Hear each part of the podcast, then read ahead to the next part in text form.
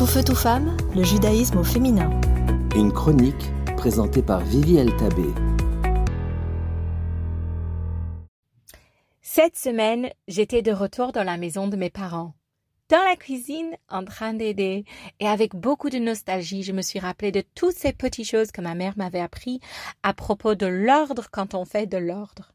Par exemple, elle disait, les étagères et les placards, on les nettoie du haut vers le bas pour que la saleté ne gâche pas les espaces qui sont déjà propres. On va coudre un ourlet en allant du gauche vers la droite pour voir où on va si on est droitier. On va glacer un gâteau ou étaler une pâte du centre vers l'extérieur.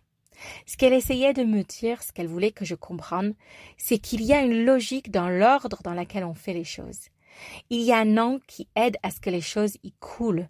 Il y a un ordre qui permet à nos efforts de couler naturellement efficacement et avec un maximum de réussite.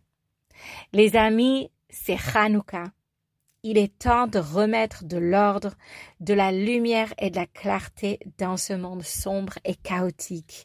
Et comme les placards de ma mère, il y a un ordre efficace à suivre. D'abord, allumez une bougie dans votre propre maison.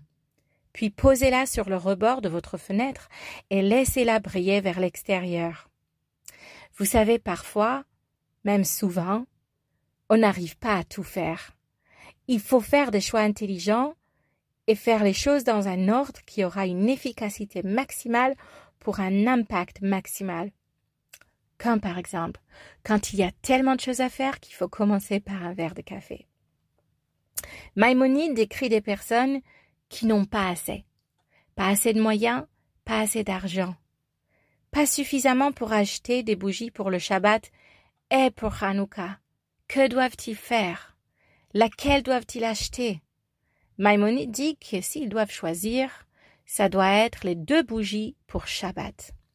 Car les bougies de Shabbat apportent la paix dans la maison et les bougies de Hanouka marquent la fin de la guerre, la fin des conflits, la liberté d'être juif et de célébrer notre judaïté. Et vous savez quoi?